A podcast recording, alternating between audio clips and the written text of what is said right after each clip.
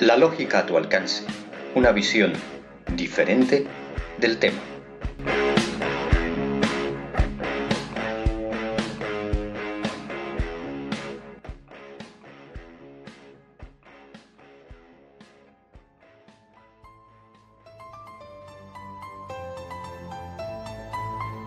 Hablar de lógica no siempre es sencillo.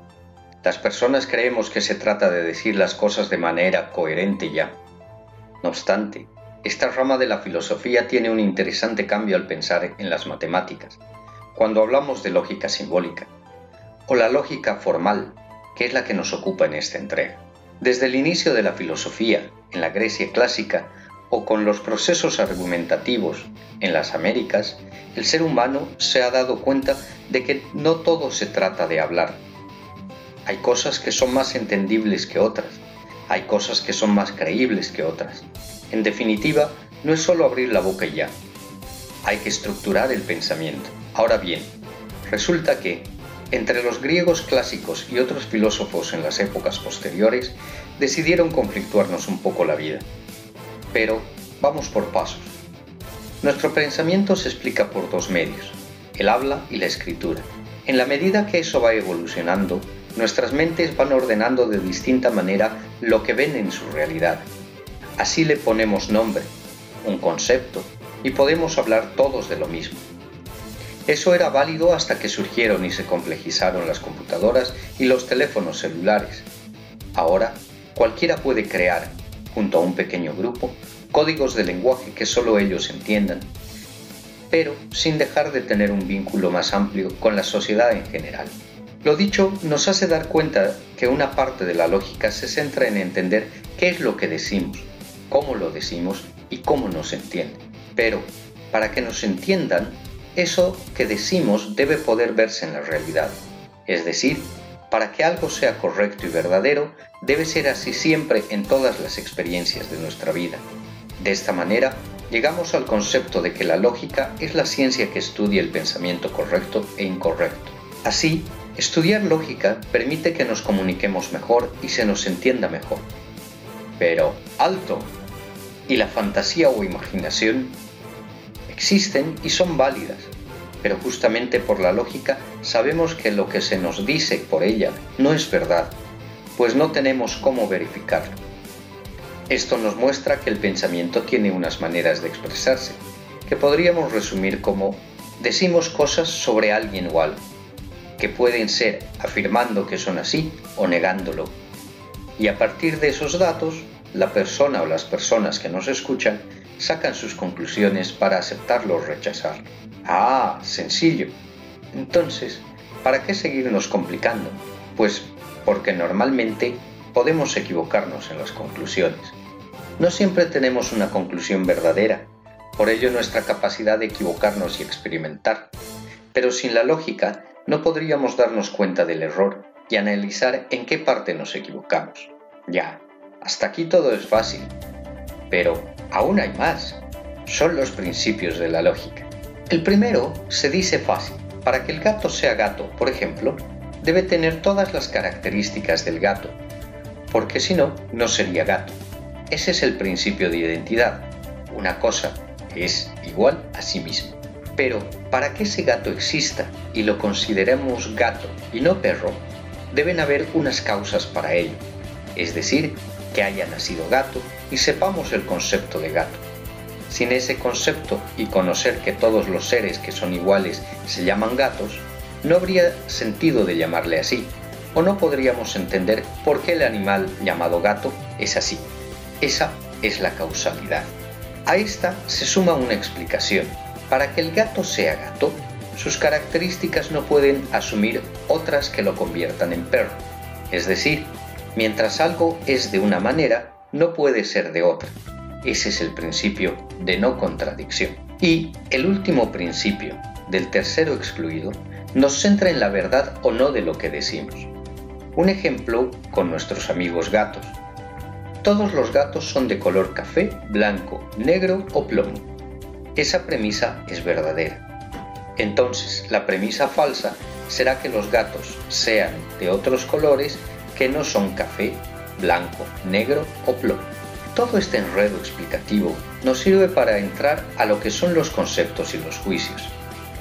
Aristóteles, un filósofo griego de la Grecia clásica, dice que, y hasta ahora no se ha cambiado la idea, pensamos de la siguiente manera. Nuestros sentidos reciben información de lo que nos rodea, la llevan al cerebro y ahí empezamos a clasificar de qué se trata. Puede ser color, textura, olor, sabor, sonido. Después lo asociamos a formas que nos remiten a objetos, personas, animales, plantas, etc. Para poder identificar y unir esas informaciones con las formas, necesitamos conocer el concepto de lo que hablamos, pues sabemos que hay varias cosas y seres que comparten características. A eso es lo que Aristóteles llamó características esenciales y accidentales. Las esenciales son las que determinan que algo o alguien sea lo que es, es decir, si pierde una de esas características, deja de ser lo que es. Lo accidental, en cambio, puede ser que lo tenga o no, pero no cambia lo que es. Por ejemplo, una mesa puede ser roja o negra o blanca, que son atributos accidentales, pero sin importar el color siempre será una mesa.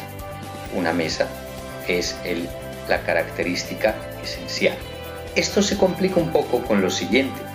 Resulta que no todos compartimos el mismo idioma y aunque lo compartamos, todos tenemos formas de decir algunas cosas. Por ejemplo, en el occidente boliviano se dice plátano al gualele y en el oriente plátano es el que usamos para freír. Así surge lo que es la denotación y la connotación. La denotación son las características esenciales, es decir, tanto el gualele como el plátano para freír son plátanos, pero el cómo lo comemos, crudo o frito, son la connotación, es decir, lo accidental. ¿Vamos bien? Seguro que sí. Si no, puedes volver atrás la grabación y reescucharla, o googlearla, ya que estamos en tiempos del Internet para ver otras explicaciones. No obstante, intentemos seguir, seguir en esto que viene al entender algunas características de los conceptos. La representación del concepto es la definición, es decir, aquello que es. Pero hemos visto que hay ciertos seres que compartimos ciertas características iguales. A ver, a ver, para que nos entendamos. Los seres humanos y los animales compartimos el hecho de ser seres, que nacemos de una madre, por parto o huevo, pero nacemos de una madre. Entonces, las definiciones no siempre son exactas. Por eso una definición puede pertenecer a muchos seres, es decir, se extiende. Aquí entra la segunda característica, la extensión. Mientras más concreta es nuestra definición de lo que queremos decir, menos extenso es el concepto, y a la inversa, mientras menos concreta sea nuestra definición, más extenso es el concepto. Un ejemplo para ver cómo se trabaja esto. Los seres vivos somos muchos, pero de ese conjunto no todos son animales como nosotros. Dentro de esos animales no todos son vertebrados como nosotros. De esos vertebrados no todos son mamíferos como nosotros. Y dentro de esos mamíferos no todos son humanos, como nosotros. Así, para poder llegar al concepto de ser humano, si partimos solo de que somos seres vivos, podemos confundirnos con otros seres que también son vivos, entre ellos las plantas. Para eso nos ayudan las características esenciales y accidentales.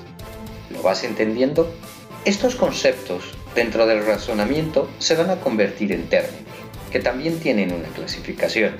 Cuando son concretos, nombran a las personas, por ejemplo, casa, auto, pelota, pero cuando son abstractos hacen referencia a los atributos, es decir, son adjetivos calificativos, bondadoso, bello, elegante, y pueden unirse, como por ejemplo, la casa es bella, o auto elegante. Y justamente lo anterior es lo que nos permite entender que los términos pueden ser singulares, universales o colectivos. Por ejemplo, la presidente de curso es un término singular. Un término colectivo hace referencia a los estudiantes de tercero de secundaria del Colegio Internacional de la Sierra. Y, finalmente, un término universal hace referencia a todo. Por ejemplo, todos los estudiantes del mundo. Estas características pueden combinarse con las anteriores, pero ya podemos intuir que se excluyen, pues por ejemplo, no todas las casas son bellas, no todos los estudiantes son aplicados, y conceptos que podemos ir viendo que no siempre van a tener una realidad como tal cumpliéndose en todos ellos. Estos términos también pueden clasificarse como contrarios, cuando reflejan lo opuesto, como caliente-frío, o contradictorios cuando se niega al otro concepto sin el opuesto. A ver, para entendernos, habíamos visto que lo opuesto es, por ejemplo, caliente-frío, pero en lo contradictorio, la idea es poner frío, no frío, ya que el no frío no tiene por qué ser caliente de por sí, puede ser templado, puede ser natural o mínimamente que no esté congelado. Finalmente, los términos pueden ser unívocos cuando solo expresan un concepto y nada más. No se los puede confundir. Pueden ser equívocos y no tiene nada que ver con que estén mal, sino que un mismo concepto hace referencia a dos o más cosas, como por ejemplo gata, que es el femenino de gato, y una herramienta para cambiar llantas en las movilidades. Y los análogos pues cumplen funciones parecidas, por ejemplo las arterias, que dentro de la biología sabemos que son aquellas que llevan importantes volúmenes de sangre por el cuerpo, o son calles y avenidas principales que dejan el tráfico grueso dentro de nuestra ciudad. ¡Wow! ¡Qué complicado había sido pensar! Y eso no lo aprendemos desde pequeños, lo hacemos empíricamente por el uso del lenguaje y las relaciones que establecemos. Ahora bien, los términos, conceptos, se unen y forman los juicios. Llamamos juicios a las oraciones que dicen algo de alguien o algo. Por ejemplo, las plantas son seres vivos, pero cuando preguntamos, nos asombramos u ordenamos, no hablamos de juicios, pese a que dentro del lenguaje sí son oraciones. ¿A qué me refiero? Cuando digo Juan está enfermo, qué bella que es esta casa, tráeme la pelota no estoy hablando de juicios, estoy hablando de oraciones que para el lenguaje son válidas, pero para el juicio necesito decir algo de alguien. Juan es bello, Juan es buen estudiante, Juana está enamorada. Esto es lo que nos permite decir algo de alguien o de algo. Ahora bien, al igual que los términos se clasifican de diversas maneras, los juicios también lo hacen pero esencialmente nos interesa saber que se diferencian por cantidad, universales o particulares, y por su cualidad, afirmativos o negativos. Estos se combinan y clasifican por letras que son vocales. Los universales pueden ser afirmativos y negativos, así como los particulares. En el caso de los universales afirmativos, se los representa con la letra A mayúscula y los negativos con la letra E mayúscula en el caso de los particulares afirmativos con la I mayúscula y los negativos con la O mayúscula. No existe la U. De esta combinación se deriva otras formas de clasificarse. Pero vamos por pasos. ¿Para qué es esto de las letras? Si vas viendo cualquier libro de lógica, te vas a dar cuenta que la lógica formal intenta colocar todo esto que hemos dicho vía algunos símbolos. Esos símbolos se utilizan con algunas letras. Los griegos clásicos son parte de los que nos han ido colocando toda esta manera de analizar. Volviendo a lo que decíamos. Los particulares afirmativos son subalternos de los universales afirmativos, es decir, dependen de. En el caso de los negativos se presenta lo mismo. Otra combinación posible es que los universales afirmativos son contradictorios a los particulares negativos, dicen todo lo contrario. Y los universales negativos son contradictorios a los particulares afirmativos. Finalmente, los universales afirmativos son contrarios a los negativos y lo mismo pasa entre los particulares. ¿Recuerdas la parte en la que estuvimos viendo lo contradictorio y lo contrario? En este momento es parte de lo que nos está ayudando a comprender justamente lo que se está diciendo. Pero tranquilo, nuevamente esto lo puedes googlear y lo ves con detalle en imágenes. Pero ahora entremos al meollo del asunto de la lógica, los razonamientos. Espero no te hayas aburrido mucho, ya falta poco. Los razonamientos pueden obtenerse de la siguiente manera. Por deducción, cuando se parte de una idea general para llegar a algo particular. Por inducción, al contrario de lo anterior, parto de algo particular para hacerme una idea general. Por analogía, cuando dos cosas son iguales o cumplen una misma condición. Las siguientes serán así también. Y por abducción, que no tiene nada que ver con los extraterrestres, sino que se asume que puede ser de una determinada manera. Pero también puede ser lo contrario. No obstante, puede darse una trampa, pues en los primeros dos casos, por deducción e inducción, podemos partir de unas ideas equivocadas, pero que las asumimos como verdaderas. A eso llamamos falacias, y es la base de las fake news, por ejemplo. En el caso de los razonamientos por analogía, es mucho más complicado por ejemplo, mis hermanos mayores fueron segundos abanderados en nuestro colegio. Eran muy buenos estudiantes y yo también, por lo cual se esperaba que yo sea segundo abanderado y no, salí tercero y el primer abanderado de mi compañía militar. Entonces, como ven, la analogía nos puede hacer caer en el error. Lo más peligroso son los últimos, puesto que por suponer podemos errar. Intuimos algo que puede ser, aunque puede darse lo contrario, como ya decíamos. Pero asumimos que lo verdadero es que se cumpla la condición de darse como tal. Y esto hace que varias de nuestras ideas sean totalmente erróneas. Como vemos, la lógica nos ayuda, es buena y ha permitido el progreso humano siempre. Pero es una ciencia que también puede partir de ideas erradas y asumirlas como verdades. Un claro ejemplo es la teoría de la Tierra plana, que muchos científicos ahora se empeñan en defender. Muchas gracias por su gentil escucha y hasta otra oportunidad en la que nos encontremos en